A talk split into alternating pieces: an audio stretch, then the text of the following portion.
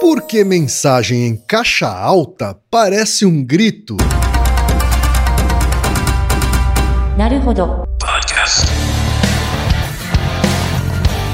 Bem-vindo ao Naruhodô, podcast para quem tem fome de aprender. Eu sou Ken Fujioka. Eu sou Altair de Souza. E hoje é dia de quê? Fúteis e úteis.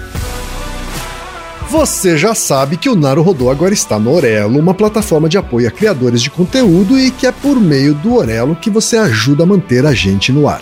No Orelo, você escolhe um valor de contribuição mensal e tem acesso a conteúdos exclusivos, conteúdos antecipados e vantagens especiais. Além disso, você pode ter acesso ao nosso grupo fechado no Telegram e conversar comigo, com Altair e com outros apoiadores e apoiadoras. Mas não é só isso. Toda vez que você ouvir ou fizer download de um episódio pelo Orelo, vai também estar pingando uns trocadinhos para o nosso projeto. E agora tem mais uma novidade para você. A promoção voltou. Ou seja, quem passar a apoiar o Naruhodô pelo Orelo no mês de abril vai também concorrer a vários vales presentes do Naruhodô.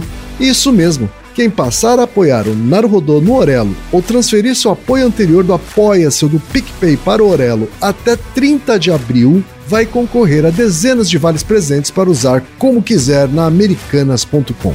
Então vem pro Orelo você também.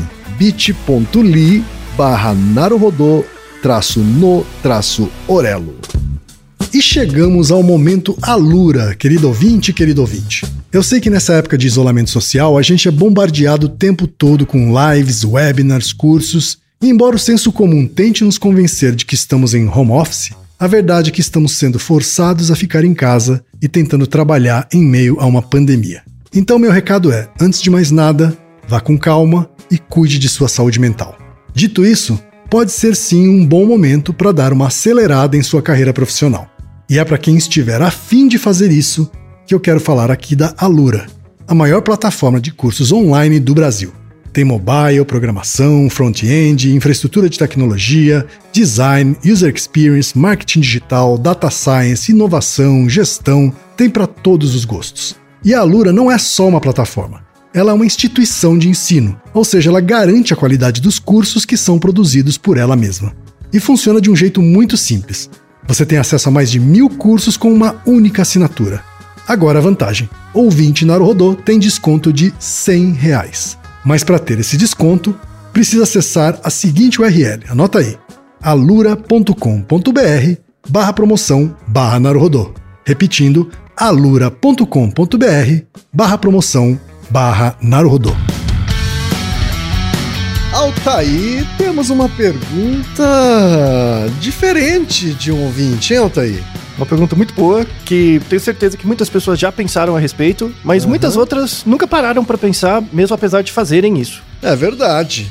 E a pergunta não veio de um ouvinte, veio de uma ouvinte, Altair. Isso. É a Lissa Botezelli Russolo, de Nuremberg, na Alemanha, Altair. Aí. Olha só, a gente fica muito feliz quando sabe que o podcast chega até mesmo para fora do Brasil, né, Altair? Pois é, com certeza. né, brasileiros e pessoas que falam português ou que estão até treinando português, né, que ouvem o, o Naruhodô em seus horários aí de lavar louça, fazer faxina ou até de descanso, né, Altair? Commute também, né? Quando estou em trânsito entre uma coisa e outra. Se você está estudando português e não é sua língua nativa e você consegue ouvir o Naruhodo e entender, olha, o seu nível tá bem alto. Convenhamos. Tá de, tá de parabéns, né, Altair? Pois é. Mas vamos pro e-mail da Lissa. Ela diz o seguinte: Eu amo o Naruhodô. Olha só como ela começa, Altair. Obrigado.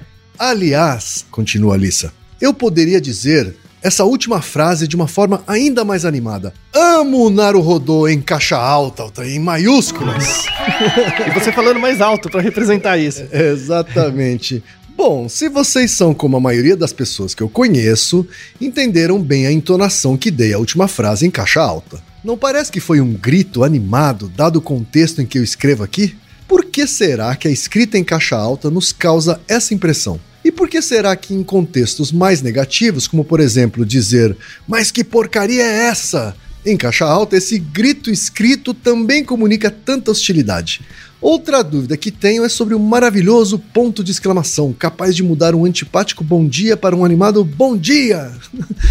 Dentro da nossa cabeça, ele é interpretado da mesma forma que a escrita em caixa alta? Desde quando a humanidade convencionou esse tipo de pontuação e por que ela é tão eficiente em nossa comunicação hoje em dia? E aí, em caixa alta, o que a ciência tem a dizer sobre as minhas dúvidas? um abraço, Lice. Obrigado pela mensagem simpática e bem-humorada. Altair, a ciência tem algo a dizer sobre tudo isso, Altair? Sim, tem muitas coisas. Só que assim, eu, eu tenho que fazer um disclaimer, né? Hum. Eu até comecei com quem? Olha, esse episódio deu trabalho. Assim, a pergunta, a pergunta da Lizzie é uma pergunta recente, né, de 2021. Tem temas de Naruhodo que eu fico estudando por fora, esperando aparecer uma pergunta que cedo ou tarde vai aparecer. Porque essa é uma pergunta que, convenhamos, né, assim, dados nossos ouvintes, uma hora ia, ia, aparecer. Aí eu vou reunindo coisinhas e vou guardando. Tô bem uns 3, 4 anos pegando pedacinhos dessa pergunta, né? Aí quando, quando essa pergunta apareceu, eu falei, ah, agora vou fazer. Mas deu muito trabalho. Por que que deu muito trabalho? Porque, assim, escrita, né, tipografia, ou paleografia, ou formas de sistemas de escrita, é uma área da linguística, é uma área da história, né, também, tem, tem várias áreas. É, é uma área do design, tem até a ver com arquitetura, tem a ver com várias coisas. Tem uma área da psicologia, né, que, da neuropsicologia, né, que tem a ver com processamento de informação, processamento de leitura escrita e tal. Mas as áreas são tão distantes umas das outras e a galera não conversa que na hora de você tentar fazer as pontes, tipo, é, é surreal. É muito difícil. Então, por exemplo, você vai estudar processamento de leitura e escrita na psicologia, tem, a, a, tem alguma. A gente consegue entender as causas formais, por exemplo, do, de como uhum. a gente uhum. escreve. Um pouquinho também na causa material, se bem que a gente não tem tanta evidência ainda. É, você vai estudar linguística mesmo, a tipografia e tal, você entende a causa eficiente. Causa final, uma, uma questão mais evolutiva, é, é, é meio óbvia, assim, né? Porque é, é, você consegue manter a informação por mais tempo, enfim. Mas é uma coisa da história, que ainda tem pouca informação. Só que as áreas não conversam. Então, por exemplo, pega o pessoal do design. O pessoal que mais usa efeito de maiúscula, minúscula, negrito, itálico, é o pessoal do design. Que conversa muito com a área do Ken. Então, o Ken tem muita experiência mesmo empírica, né, mesmo que não, não explique tanta teoria, sobre o uso de letras e, e, e, formas de escrita e tal. Aí você vai ler trabalhos de design, vou até deixar os poucos que são bons, a, trabalhos de design, é um monte de experimento AB testando esse jeito de escrever versus aquele, o jeito A versus o jeito B versus o jeito C, e mostra qual que é mais qual, qual que é melhor, né? Qual que gera mais conforto de leitura, mas não tem nenhuma explicação teórica. Então, assim, tem, tem áreas que são completamente pragmáticas. As áreas que a gente tem mais evidência de resultado é a área de design, por exemplo. Só que eles vão explicar, eles vão ver a teoria, não tem nada. Então, essa, essa letra funciona melhor que essa, porque sim, mas como assim? Aí não tem, aí eles não conversam com o psicólogo, porque aí o psicólogo também não sabe, porque o psicólogo está mais preocupado com o distúrbio de leitura e escrita do que entender mesmo a leitura e escrita no contexto social. O, o linguista está preocupado com outras coisas, falar, ah, eu não sei isso aí não. Ou seja, tem uns buracos enormes assim. Quem for estudar isso aí de, de tipografia, olha, coragem, viu? Coragem, você vai ter que criar um monte de ponte.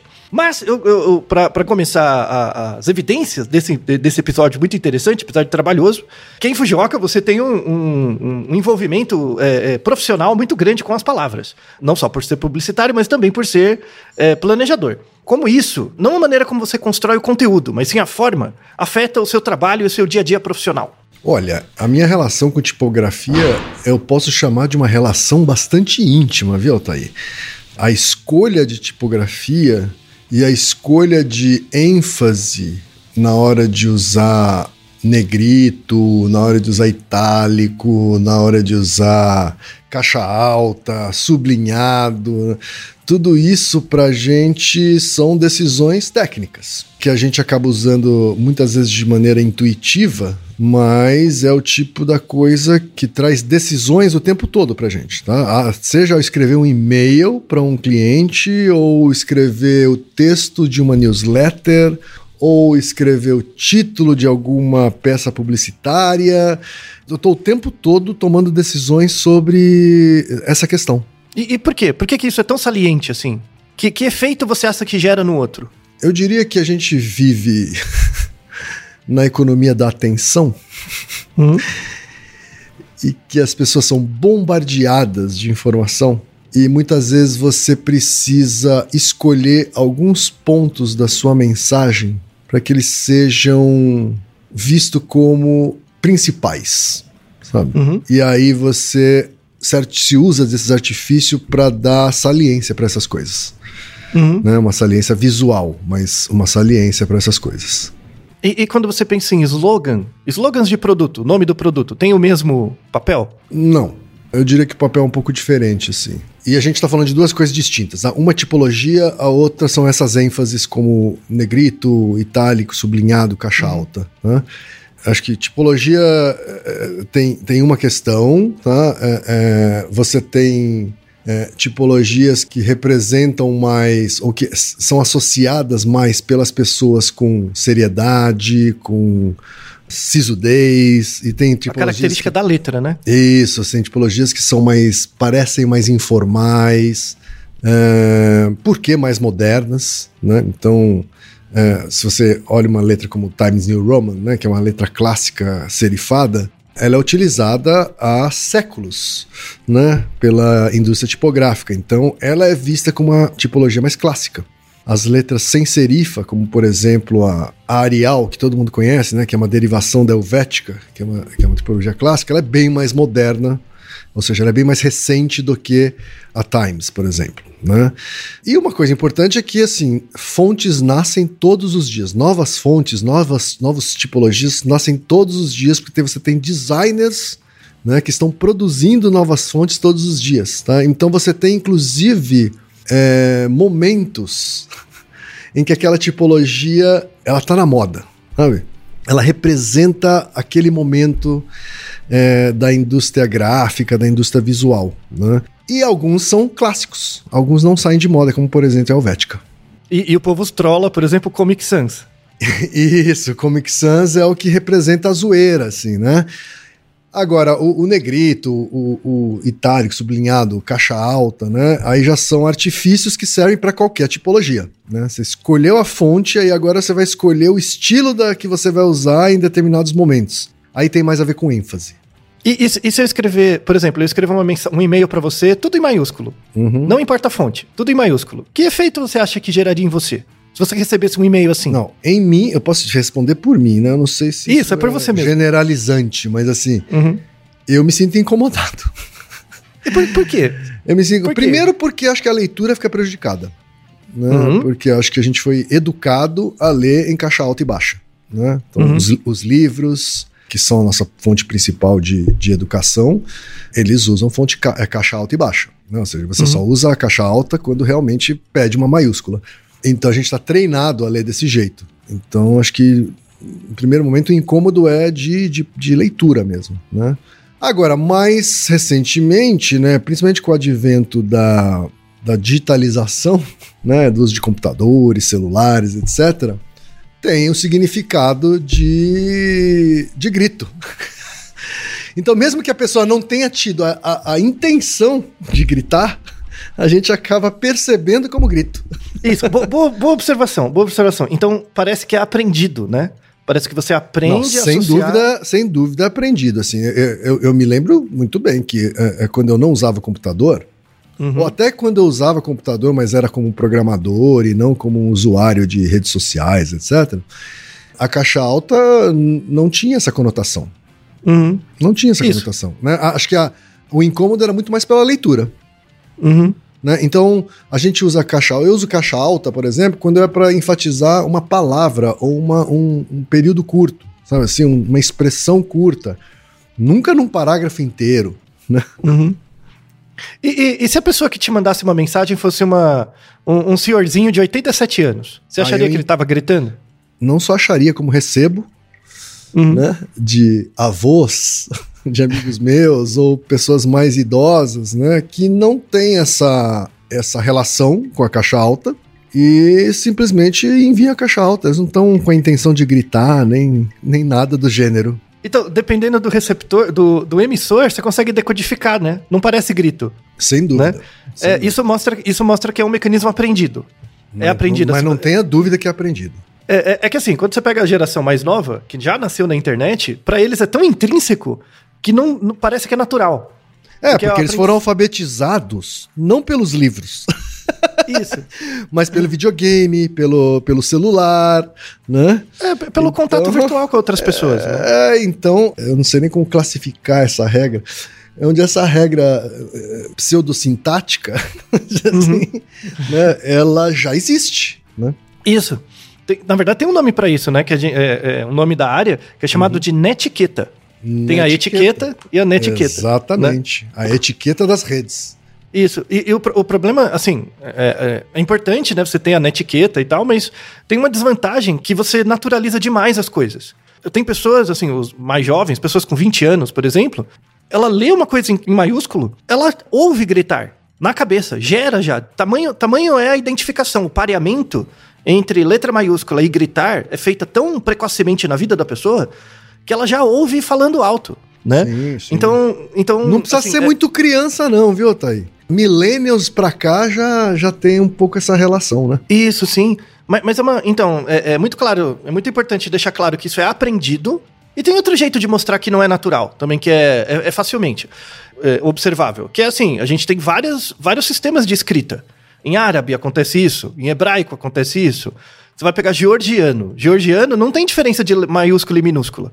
É tudo uma coisa só. Verdade. Japonês, japonês não tem maiúsculo e minúsculo. Isso, então. Por exemplo, quando você pega. é, até que você falou do japonês, do Nihongo. Você pega coisas escritas em hiragana e você passa pra Romaji, você passa em minúsculo. Em katakana, você passa em maiúsculo. Então, qual que é a interpretação que o japonês tem, por exemplo, de maiúsculo e minúsculo? Ah, é hiragana uma coisa, katakana outra.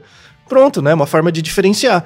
Então você vai escrever, você escreve casa e depois você vai escrever casa em japonês mesmo, com as letrinhas. Depois você vai escrever em letra, em letras romanas. Você põe dependendo de como você escreveu em hiragana ou katakana, você põe em maiúsculo ou minúsculo. Para o ouvinte, para o leitor saber quem, é, como Aqui que foi escrito. corresponde, né? Aqui corresponde, Isso. exatamente. Então, qual o sentido? né? Então, a primeira coisa é que a associação entre caixa alta, letras maiúsculas e gritar é totalmente aprendido.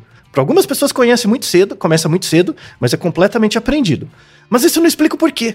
Mas, O ó, porquê? eu vou, eu vou até abrir outro parênteses antes do porquê, Altair. Sim. Me lembrei de uma coisa. Uma coisa também recente, um fenômeno recente do mundo pós-digital, é o uso exclusivo de minúsculas. Ah, sim. Sim, né? verdade. Muita gente usa só minúsculas como uma influência disso, assim, né? A influência de que as- a, a- a maiúscula significa gritaria, então a minúscula não, então não usa maiúscula mais em nada. Né? É, Na troca de mensagens, por exemplo. Isso afetou culturalmente, inclusive, o design de logotipos. Né? Tem logotipos hoje que as marcas são só minúsculas. Né? Não usam maiúscula nem na primeira letra, mesmo sendo o nome próprio. É, veja que interessante, né? Isso é chamado de interleitura ou interlinguagem. Então, assim, tem, tem o que está escrito e tem o que você lê. Né? Tem o que você lê na sua cabeça. Então tem, tem o leitor e tem a escrita.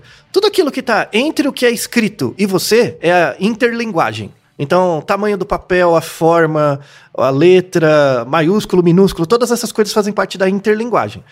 E ela afeta muito, né? Essas interleituras afetam muito a compreensão. Mas, mas, de novo, isso não explica por que, que letra maiúscula dá essa sensação de gritar. Tudo bem que é aprendido, mas é uma aprendizagem rápida. É, é- é rápido isso. E Bem isso que- rápida, e, e ninguém, ninguém, ah, ninguém me explicou isso, por exemplo. É, tipo, você vai da interação, você vai pegando, né? Uhum. E, e, e, e- não demora muito pra você entender. Depende da reação dos outros na internet, num chat, alguma coisa do tipo, você pega, né? Mas a questão é como, né? É, é por quê? E isso que deu um puta trampo de descobrir, né? Demorou, mas, mas acho que chegamos lá. Tem uns buracos na literatura, pra quem tiver ideias de fazer mestrado, doutorado na área, boa sorte. Você vai gastar um tempão, mas vai ser legal. Vai uma contribuição boa pra área, porque eu não achei. É, tem alguns experimentos. Então, a ideia é a seguinte: vamos falar dos tipos de sistemas de escrita. A gente tem um tipo de sistema de escrita que chama abjad. O esquema abjad, ele é comum no árabe e no hebreu, no hebraico. O, o árabe e o hebraico, quando você escreve as letras, as letras significam as consoantes. E aí tem alguns sinaizinhos que você põe nas letras que representam as vogais. Então, quando você escreve C, por exemplo, você escreve o C em, em árabe, depois você tem que colocar, dependendo de onde você coloca um sinal, é K, é Có, é C, alguma coisa do tipo. Tá? Hebraico é a mesma coisa. Daí vem a ideia do, do nome de Deus, né?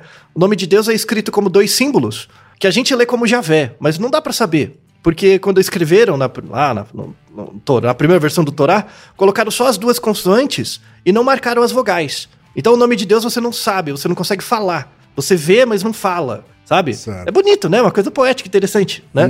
Dessa, lá- dessa estrutura abjad. Aí tem uma outra estrutura é, de escrita, que é a, abj- a abugida. Abugida. O estilo abugida, ele é também chamado de alfassilábico, em que cada letra, assim, significa uma relação entre uma consoante e uma vogal. É parecido com o hiragana e o katakana, né? Então, ka, sa, ta, sabe? É, cada letrinha é uma, é uma junção de uma consoante e uma vogal. Então tem o etíope, é um exemplo, né, de língua abugida. E tem o alfabético, aí o alfabético entra o romano, entra o grego, o georgiano, o armênio, o cirílico, o coreano, o hangul, né, o latim.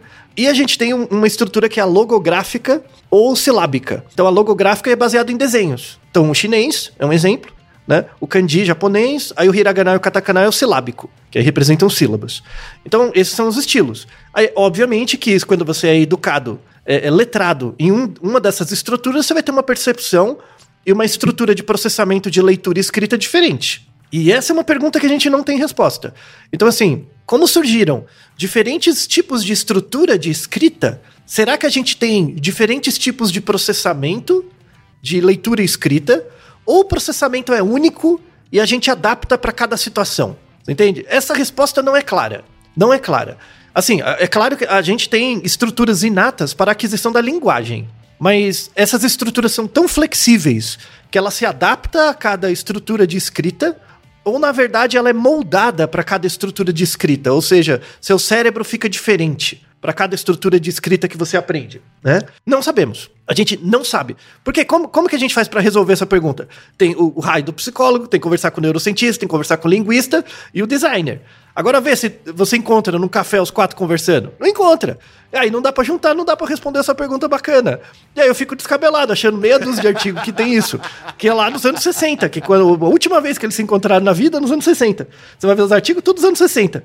E aí, é, é, tem uns experimentos interessantes disso, assim. Eu, eu vou acabar focando, claro, na escrita alfabética, né, que é a que a gente usa mais. Tem poucos trabalhos em outros tipos de escrita.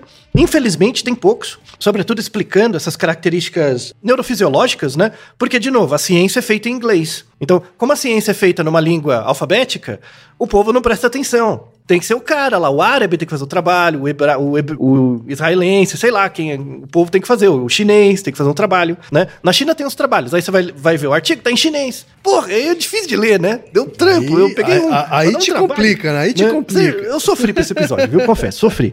Mas, mas, mas tudo bem, nada contra o nosso ouvinte, nada contra. Então, assim, a boa prática é, é, tipográfica diz o seguinte: que quando você tem. é, tem três características importantes para uma boa letra, né? uma, uma boa escrita. Tá? Os princípios tipográficos do design. O primeiro é a legibilidade. Legibilidade é o quão bem você discrimina as letras. O quão claras são as letras, não as palavras, as letras, tá? Legibilidade. Aí tem um outro que a tradução seria leiturabilidade. O quão fluente é a leitura das palavras. É diferente. Às vezes tem, tem fontes que você discrimina muito bem as letras, mas não consegue ler as palavras direito. Aí você fica cansado. Então, quando eu tava falando sobre a dificuldade de ler texto só em caixa alta, tava falando da leiturabilidade. Então, e, e aí a gente entra numa, numa explicação mais próxima. Por quê? Imagina, é que assim, no áudio é difícil, mas imagina na sua cabeça três letras em maiúsculas. Quatro, na verdade. A letra A, a letra B de bola, a letra P de pato e a letra D de dado. Tá? Então, A, B, P, D. Imagina essas quatro. Como se fosse um- uma sigla. A, B, P, D. Tá? Em maiúsculas. Em maiúsculas. Tá? Vão estar lá as quatro letras na sua cabeça. Na parte de cima, você pode estabelecer o limite superior e na parte de baixo o limite inferior, certo? Das letras. Isso é o que define o sistema maiúsculo. Maiúsculo por quê? Porque só tem duas linhas. Tem a linha de cima e a linha de baixo. Um outro nome para as letras maiúsculas, para esse sistema, ele é chamado sistema bicameral. Bicameral, desculpa. Escrita bicameral. Por quê? Tem um, um padrão de letras que você só tem duas linhas, né? Maiúsculo. Agora imagina A, B, P, D em minúsculo, tá? Em minúsculo. Aí o que, que você vai ter? No limite da letra A, no limite superior e inferior da letra A, vai passar duas linhas. Se você pegar a letra B, a letra B não tem a perninha para cima? Ela vai gerar um outro limite superior. A letra P não tem uma perninha para baixo? Do A, vai gerar outro limite inferior. E a letra D também tem um limite superior, que vai bater com, o- com a letra B. Ou seja, para escrever em minúsculo, você precisa de quatro linhas. Você tem quatro limites né, na letra minúscula. E na letra maiúscula, você só tem dois. E aí o que, que acontece? É, fica mais fácil de discriminar. Visualmente, perceptualmente, é mais fácil de discriminar minúsculas. Ou seja, você tem menos esforço cognitivo. E aí, como é que você testa isso? Com eye tracker. Vamos deixar um dos poucos artigos que uma boa alma fez. Pegou o eye tracker e testou lá letras maiúsculas e minúsculas, não só, mas viu que a velocidade de processamento na letra minúscula era maior. Você processa mais rápido. Não quer dizer que você entende o texto melhor, mas a, a legibilidade e a leiturabilidade é melhor. O Camejo, Altair, nosso Vitor querido, é, nosso querido comediante, ele me mandou uma pergunta relacionada a isso que você está falando, que é a nossa capacidade de distinguir diferentes letras A de fontes diversas, mesmo que as fontes sejam muito diferentes umas das outras e seja uma fonte que a gente nunca viu na vida e a gente consegue distinguir que é uma letra A. Né? Inclusive, a gente consegue distinguir se for maiúscula ou minúscula. Né? Uhum. Isso está tá dentro desse bololô aí, Altair? Tá sim. Inclusive, porque os princípios tipográficos eles foram desenvolvidos por acerto e erro. Uhum. Tipografia não deixa de ser uma arte. Uma arte que gera um efeito no outro, e aí você estuda essa relação com o outro. Então, por exemplo, um, artista que pinta um quadro, ele sabe o efeito, ele tenta saber, né? Ele descobre com o tempo o efeito que ele vai gerar no outro de forma empírica. Né? Uhum. Ele não fica pensando muito o que acontece no cérebro do outro e tal. Então, assim, a gente tem muito desenvolvimento técnico tipográfico. Os, os designs bons de tipografia, eles sabem o que gera efeito. Eles não precisam saber o porquê, mas eles sabem que gera. Uhum. Ou porque dá muito mais trabalho, né? Que é o que você até comenta, né, Kim? Assim, por isso que o mercado quer saber, tipo, por que, que a letra A funciona melhor que a B né? Sim. Porque vende mais. Mas não quer saber o porquê. Quer saber como. Tipo, se, se dá efeito, faz aí, né? Uhum. Por isso tem que ter universidade pública para descobrir o porquê das coisas. É né? O como, o mercado fala o tempo todo. Né? Uhum. Como enche bolso de stakeholder, o porquê não. né? é, enfim. E aí tem, tem uma teoria do porquê. Na verdade, assim, tem duas hipóteses, né? Que estão por trás do nosso da nossa percepção das letras tá? de como que a gente codifica letras, não palavras, letras. Tem uma, tem uma teoria diz que a gente tem um matching. A gente, é como se a gente tivesse um template na nossa cabeça de uma letra padrão, que é chamada de G1. A gente tem G1s das letras. Você tem essa informação no seu cérebro, que é um padrão de ativação neuronal para cada tipo de imagem que lembra um A, por certo. exemplo. Lembra um pouco, eu não gosto de fazer associação com o computador, porque aí o computeiro vai achar que o, nosso cérebro é assim. Hum. Lembra um pouco é, é, camadas de rede neural, mas não é uma camada da porra de uma rede neural. Tem nada ah, a ver com processamento. Seria, por exemplo, tem a ver, por exemplo, com aquele fenômeno que a gente tem de completar as coisas, assim? Tem, do, tem. Completar as coisas. Então Isso. aquilo parece. Tanto que a gente às vezes olha um objeto que não é uma letra A, mas um objeto que lembra a letra A e a gente enxerga a letra A ali. Isso, isso. Esse mecanismo de completar é porque a gente uhum. tem um G1. Certo. Esse G1 é um padrão de ativação neuronal frente a essa coisa. Certo. Então é o mesmo, é a mesma fonte que leva para essa coisa de completar e que leva para essa capacidade de distinguir uma letra. Essa é uma, essa é uma teoria que diz isso. E aí tem um experimento que fizeram com isso, que é dos anos 60, que era quando todo mundo era junto, quando tudo era mato. Depois separou, liguei conversa mais, desgraça. Que é do o experimento do Rubel e do Wiesel, que eles fizeram assim, eles fizeram um experimento com gato. Então ele mostrava para o gato diferentes imagens de formas, formas geométricas ou letras, e estudavam o, o padrão de atividade das células da retina do gato. E eles viram que dependendo do, da, da imagem, né, dependendo da, da letra, da forma, ativava padrões diferentes na retina. Mas eram padrões sistemáticos, assim, sempre que eu mostrava aquela imagem aparecia aquele padrão, mas era diferente do, de um outro padrão. Então parecia que tinha padrões de atividade básicos na retina. Se tem padrão diferencial na retina, vai ter padrão diferencial no córtex visual. Então, é, é uma, uma hipótese. Tem uma outra hipótese que é a da comparação de características isoladas, que era o seguinte: não, a gente não tem G1. O que a gente tem são características, traços, curvas. O que a gente pega é isso, a quantidade de traços e curvas. E, e aí a teoria do Adrian Furtiger, que ele diz que uma letra é como se fosse uma chave e uma fechadura. Quando você vê o A, tipo, é como se encaixasse. Sabe? Encaixa, é A, pronto. Na verdade, hoje em dia, o que parece é que esses dois esse, essas duas hipóteses trabalham juntas. Quando você tem pouca informação, você está lidando só com letras, parece que você usa a ideia do G11, de completar. Quando são muitas letras formando palavras, parece que você usa a ideia da chave e a fechadura. E aí tem um, experimentos clássicos que mostram assim: eu escrevo a palavra casa e eu troco a letra A por uma outra coisa, um outro desenho, que, que também é redondinho, como, como o A. Você vai ler casa. Às vezes você nem percebe que não tem um A ali, né? Mas você lê como se fosse casa. Tem um meme de internet que eles colocam uma frase e aí trocam várias letras de lugar, menos as letras das pontas. E aí você consegue ler mesmo assim o que está escrito, né? Isso, isso é essa hipótese do Frutiger, né? De, de, que as palavras são chave e fechadura. Se tá faltando alguma coisa, você ainda consegue abrir. Interessante, né? Essa, essa forma de processamento. Tem né? aquela, aquele famoso aquele famoso truque de, de você é, é, tirar as vogais também de, de, uma, isso. de uma frase a, a gente continuar conseguindo ler, não é? Isso, é isso que possibilita uh, o padrão de escrita abjad, né, do árabe e do hebraico, né? Porque a gente lê sem, sem vogal. Se a gente souber qual é a vogal, você lê. E aí eu vou deixar na descrição uma tese de doutorado muito boa da Sophie Bayer, de 2009. Ela teve um trabalho enorme também. Ela fez uma ótima junção de todas as evidências até a época sobre efeitos tipográficos, né, características da tipografia, a tese dela de doutorado em design, e, e também efeitos tipográficos no comportamento, né? Que são coisas muito interessantes.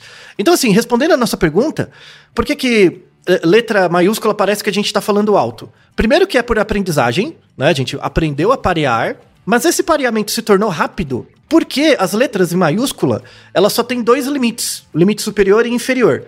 Logo, as letras são muito mais indiferenciadas. Você leva um, uma fração de segundo maior para decodificar as letras e as palavras. Logo, exige mais esforço cognitivo. Logo, você fica irritado. Então, na verdade, não é que a pessoa que escreve em maiúsculo tá falando alto. É você que ficou irritado porque tem dificuldade de interpretar o que tá escrito. Então não é uma coisa do outro, é uma coisa sua, gerada pela característica tipográfica. Olha que interessante, né? Uau. Então, então você fica bravo com a letra em maiúsculo, fala muito mais de você do que da, do outro. Tanto é que quando é o velhinho de 87 anos que faz a letra, você fala, puta, que bosta, mas tá bom, é o veinho, né? Fazer o quê? Aí você fala pro veinho. Então você está dizendo que essa teoria, bom, por essa teoria, a utilização do, das maiúsculas para representar grito, para representar uma voz mais alta, ela é uma variação desse incômodo? É uma variação desse incômodo, sim. Hum. Sim, e é aprendido, né? Como, te, como a gente tem essa disposição empática, acabou sendo aprendido socialmente. Uhum. Tanto é que, é, vou deixar uma referência, em 2001, a Marinha Americana parou de usar letras maiúsculas. Porque assim, quando, quando tem as comunicações entre os barcos, eles comunicam lá por um telégrafos, informações rápidas, assim, e aí tem. As informações apareciam todas em maiúsculo. E aí eles fizeram um experimento interno lá e eles notaram que o tempo de processamento do marinheiro da informação era um pouquinho maior e gerava mais irritação nele. Então aumentava a probabilidade de desinteligências. Eh, piorava o clima organizacional dentro do barco. Né? Uhum. É, é, claro que é muito pouco. É muito pouco. Né? Eh, você tem que receber muitas mensagens, tudo com letra maiúscula. Aí vai te dando trabalho para discriminar, você vai ficando meio pistola, né? Uhum. O leitor lá. Ele ficava Sim. mais cansado. Aí, a partir de 2001, eles pararam e começaram a mandar só a primeira letra maiúscula e o resto minúsculo, normal melhorou muito o entendimento das informações. Olha porque, por só exemplo, que interessante. É, então, porque em mensagens marítimas você tem letras e números, né? Sim. E os números, eles, eles é, é, quando você tá tudo maiúsculo, dá mais dificuldade de discriminar o número e a letra.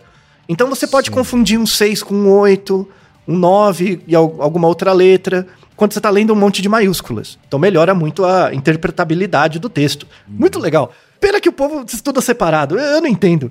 Mas enfim, tem um outro experimento muito, muito interessante também, que foi feito pelo James Cattell. Inclusive tem uma fonte chamada Cattell, que é uma homenagem a ele, tá?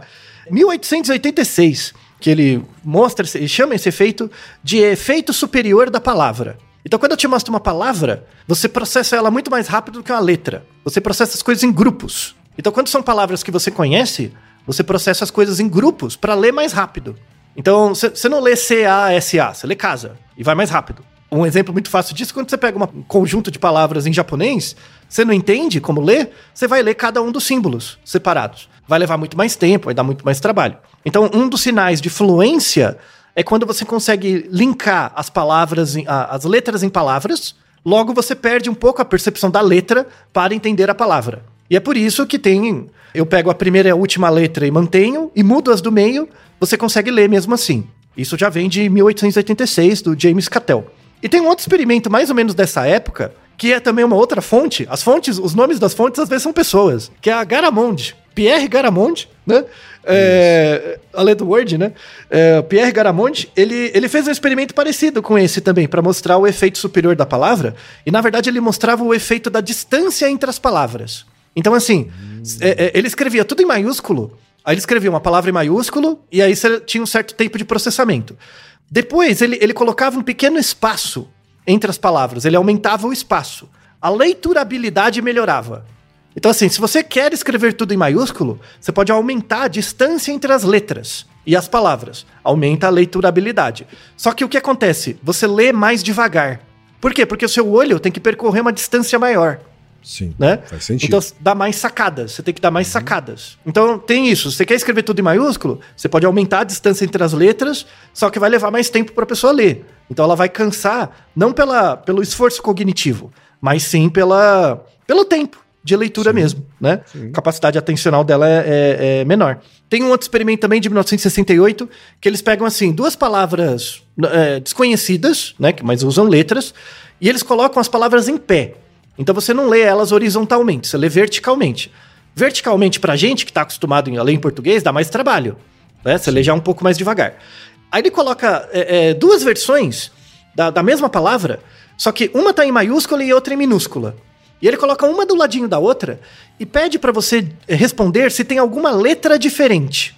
Ele fala assim: é, essas duas palavras aqui são as mesmas? É a mesma palavra? Então você vai ter que prestar atenção, né, para ver se tem alguma letra trocada. Aí ele coloca as duas palavras em, na horizontal, bem pertinho uma da outra. O tempo de processamento é muito grande. Então ele coloca situações em que é igual e situações em que tem uma diferença, tem uma troca.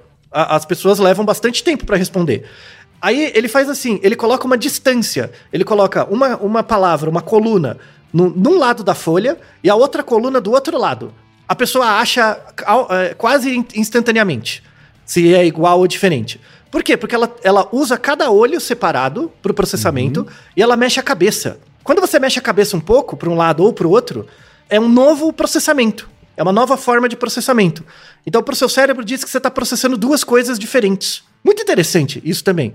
Então, se você quer escrever tudo em maiúsculo, sem parecer que está gritando, aumenta a distância entre as letras e aumenta o espaço entre as palavras. Não vai parecer que está gritando, vai parecer que é uma característica tipográfica. Só que vai aumentar o tempo de leitura. Aí, né, se for um slogan, sei lá, um termo, pode ser legal.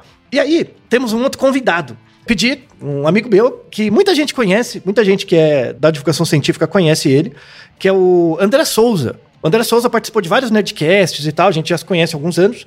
E aí o, o, eu, eu tava estudando por esse episódio, quando veio a pergunta, nossa, ele estudou isso. Me ocorreu isso no doutorado dele, que eu tinha conversado com ele sobre o doutorado dele, ele é uhum. linguista. Uhum. Eu falei, então, aí eu perguntei para ele, ele falou, é verdade, isso aí tinha um pedacinho do meu doutorado. Eu falei, ah, então me manda um áudio, manda um áudio explicando essa parte do seu doutorado. E ele gentilmente enviou. Então, para quem não conhece, quem, por favor, apresente o André. Então vamos ouvir nosso convidado André Luiz de Souza, que é graduado em Letras pela UFMG, com mestrado em Psicologia Cognitiva pela UFMG e doutorado em Neurociência pela Universidade do Texas, Estados Unidos. Fala, André. Basicamente, o que eu investiguei na minha dissertação de, de doutorado foi o seguinte: eu queria saber até que ponto a forma como a gente apresenta uma informação para a pessoa, a tipologia, influencia na forma como a pessoa vai processar aquela informação. Então, por exemplo, o estudo que eu fiz foi o seguinte: eu apresentava às pessoas algumas frases, alguns fatos sobre o mundo. Por exemplo, é, os morcegos, quando eles saem de uma caverna, eles sempre viram para a direita. Uma frase desse tipo. E eu manipulei a tipologia com né, o tipo de letra que eu apresentava essa frase para a pessoa. Então, para um grupo, eu apresentava na famosa fonte que a gente chama de Times New Roman, que é a fonte comum que a gente vê em jornal, revista, e na outra eu utilizei uma fonte chamada Hattensweiler, que é basicamente um, uma fonte onde as letrinhas estão bem pertinhas uma, da outra, uma das outras e supostamente fica um pouco mais difícil de ler. E depois que eu apresentava essas frases, o que eu perguntava às pessoas era o seguinte: numa escala de 1 a 7, quanto que você acha que essa informação é verdadeira ou falsa? Sendo que se eu falar 1, eu acho que ela é falsa, se eu falar 7, eu acho que ela é verdadeira. Aí eu medi, eu mensurei a diferença de né, o percentual de pessoas que achavam que a informação era mais falsa ou mais verdadeira. E o que eu encontrei foi que com essa tipologia, onde supostamente é mais difícil de ler, essa fonte que eu tô chamando, que, eu, né, que a gente chama de Hattenschweiler, as pessoas tiveram uma tendência maior a achar que a informação era falsa do que pessoas que viram a mesma informação, mas numa fonte Times New Roman. Então, basicamente, a ideia aqui é mostrar que a dificuldade perceptual de ler aquela frase se confundia com o julgamento que as pessoas faziam daquela informação. Se a informação era verdadeira ou se a informação era falsa. E aí, Altair? Não é legal? Puta experimento bacana. É, então, o, esse experimento tem muito a ver com o Naruhodo que a gente gravou, que é o 280, que é porque a gente compartilha fake news. Que nesse episódio a gente coloca assim que um, um critério para uma pessoa determinar se uma informação é fake news ou não é a familiaridade. E familiaridade tem a ver também com o seu grau de processamento. Cerebral mesmo, não é, não é o quanto a informação é, é verdadeira ou falsa necessariamente, mas o quanto que ela gasta do seu processamento. Uma coisa que é, é familiar, você pega rápido. Uma coisa que você se esforça muito, não parece ser verdadeira, porque não parece ser muito comum para você. Isso é muito sutil, sabe? Quando as pessoas ficam pensando em aspectos também muito ideológicos quando vai ver fake news e tal, mas na verdade tem uma característica do design que é muito importante para uma pessoa atribuir verossimilhança para uma informação, que é o conforto. Se uma coisa parece para mim muito confortável de adquirir, ela deve ser verdadeira. Lembrando que o, o, nesse, nessa tese do, do André, o efeito disso, dessa letra bem apertadinha em relação a Times, tem um efeito na percepção de verossimilhança da, das afirmações, mas o, a diferença de efeito é pequena. Então, assim, quando as letras são muito apertadinhas, as informações não parecem tão verdadeiras quanto na letra Times. Esse efeito é pequeno. Mas é, é exatamente por isso, porque assim, como é uma coisa muito da interlinguagem, não é uma coisa da linguagem, mas é o que está no meio. E se só isso já afeta um pouquinho, quando juntar com os outros pedaços, vai virar uma coisa que afeta bastante. Né? Então, assim, é, é, eu, eu, eu, fico um pouco desconfiado. Assim, é, é que, é de novo, é uma coisa da divulgação científica, né? Quando você vai ler um artigo científico mesmo, o, o cientista hard e tal, ele, ele se preocupa em fazer gráficos informativos. Mas ele não se preocupa em fazer gráfico bonito. O gráfico tem que ter informação para você entender. Quando você faz um gráfico bonito, em geral, você pode esquecer escala, né? Você pode esquecer, tipo, o que, que você está falando. Tem, tem uns exemplos clássicos que na, na estatística a gente junta de gráfico que aparece na TV. Tipo, ah, o número de crimes aumentou. Aí você olha, a, a, a escala do gráfico é toda errada. Tipo, dá uma puta falsa impressão, só que é um gráfico bonito. O cara faz um gráfico no, no Photoshop, não faz no Excel. Tem muito a ver com essa informação do, do André, assim, de que a forma afeta a verossimilhança. Por quê? Porque afeta a verossimilhança por quê? Porque pra gente parece mais familiar. E por que, que parece mais familiar? Porque a gente processa com mais conforto. E aí a gente fecha o episódio com voltando na sua área, quem? Quando você pensa na, na relação do indivíduo com o produto, quanto mais confortável for a interação daquele indivíduo com o produto, mais fácil é ele atribuir uma boa qualidade ao produto e ignorar o fato de que ele não sabe um puto sobre como o produto foi feito. Não é verdade? Então, ele não só ignora que ele não sabe a procedência do produto, como ele acha o produto bom. Só pelas características interlinguísticas criados por vocês. Diabo, né? Então é por isso que você pode comprar um celular da Apple pelo preço de um carro, né? Também. Não só pelas características de usabilidade, mas também por essas características da interlinguagem. O povo rebola no dinheiro com essa desgraça, sabe? Eu fico pistola, eu, eu acho uma coisa. Eu acho assim, antiético sabe? Eu não tenho um lado grande disso, mas eu tenho um pequeno lado teoria da conspiração, né? É bem pequeno, eu não, não gosto de teoria da conspiração, mas essa podia ser uma. Que assim, que, que as, áreas, as áreas que estudam esse tipo de relação entre design, psicologia, neurociência não conversam, porque na verdade tem uma grande força que afasta elas. Para que elas não conversem e o povo não entenda a verdade do, do poder que as tipografias e tipologias têm em nos controlar. Porque olha que trabalho que deu, viu? Mas é muito interessante o efeito existe, o efeito existe mesmo. E aí, para fechar, eu tenho uma evidência final, que é a evidência dos jornais. A, a, a, gente, a gente como, como seres velhos, né, quem? O original também, né? É, a gente tem a expressão letras garrafais do jornal, né? Sim. Não é? A letra garrafal. Então, quando você tá passando na banca de jornal, você vê as letras garrafais. Por quê? Porque todas as letras parecem garrafas porque são todas altas, assim, quadradas, né? Então você, primeiro as letras te chamam a atenção, depois você presta atenção para ler, né?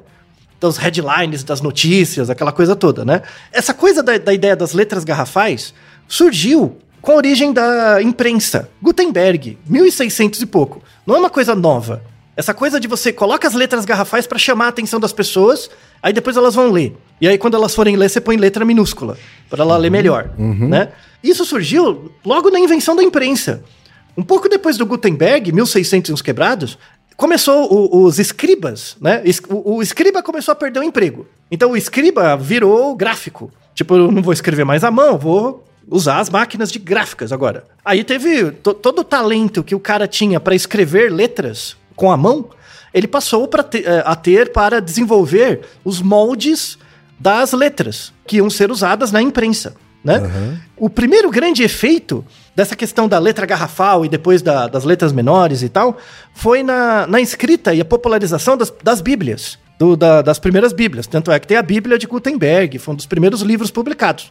Um pouco depois disso, é, um pouco depois da invenção da escrita, foi o que possibilitou, na verdade, uma grande revolução na, na Igreja Católica, que é a Reforma, né, a primeira reforma protestante, veio graças à existência da, da imprensa. Por quê? Porque aí a- o o- os, os protestantes divulgavam as informações por meio de papéis, né, panfletos, e para espalhar a informação, então, e tornar a ideologia deles mais conhecida.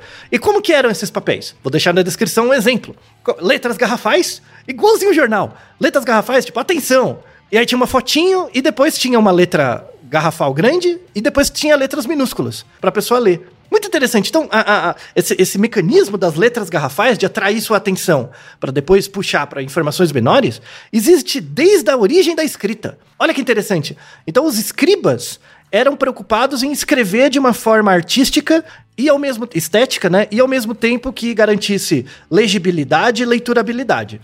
Quando veio a imprensa e você aumentou a proporção de pessoas que têm acesso àquela informação, as características de legibilidade e leiturabilidade não são tão importantes. A estética ganha uma importância maior. Então, eu faço a letra garrafal, olha aqui, isso aqui é importante de você ler. E aí a pessoa que se lasque para gastar tempo para ler o negócio. Mas porque ela já foi atraída. Então, se eu sou atraído a ler a letra garrafal, para para pra pensar, quem seu, histó- no seu histórico de passador em frente de bancas de jornal. Quando você passou na, na frente da banca de jornal e viu uma notícia que te chamou a atenção, você não para pra ler? Nem que seja rapidinho? Teve algum dia da sua vida que você passou na frente da banca de jornal, viu a letra garrafal e foi embora? Talvez você não tivesse percebido, né? Mas se perceber. Então, mas aí não puxou, né? É porque ela não te fisgou, né? Então, e- esse mecanismo é muito sutil e muito interessante pra fechar o episódio. Quando você passa na frente da banca de jornal, que agora pode ser um, um- pode ser um outdoor, alguma coisa do tipo, ou na- mesmo na internet, né? Quando você passa o olho em alguma coisa e aquilo te puxa, automaticamente cria-se um compromisso.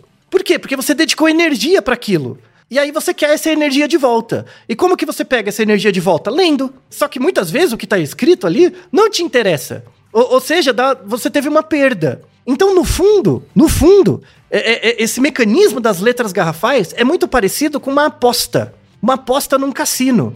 Em que, olha aqui, você vai ganhar, né? Aí a- a- é o pote de ouro, é como se fosse a letra garrafal. Aí você aposta. O que, que seria a sua aposta? Você dá um pouquinho de ATP pra ler, né?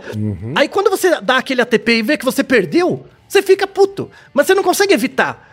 Então, o, o- o mesmo mecanismo que está por trás, perceptualmente, por trás dessa atração pelas letras garrafais, está por trás dos mecanismos de jogo.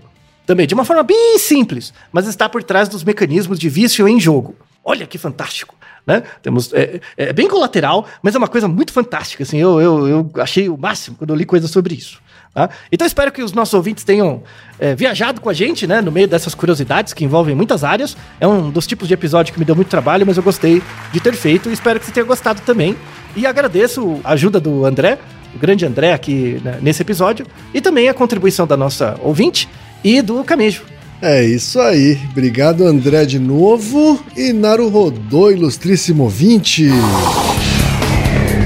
E você já sabe, aqui no Naruhodô, quem faz a pauta é você. Você tem alguma pergunta pra gente ou quer comentar algum episódio? Escreva pra nós. podcast@naruhodô.com.br. Repetindo, podcast@naruhodô.com.br. e lembre-se, mande nome completo, idade, profissão e a cidade de onde você está falando. É isso aí. なるほど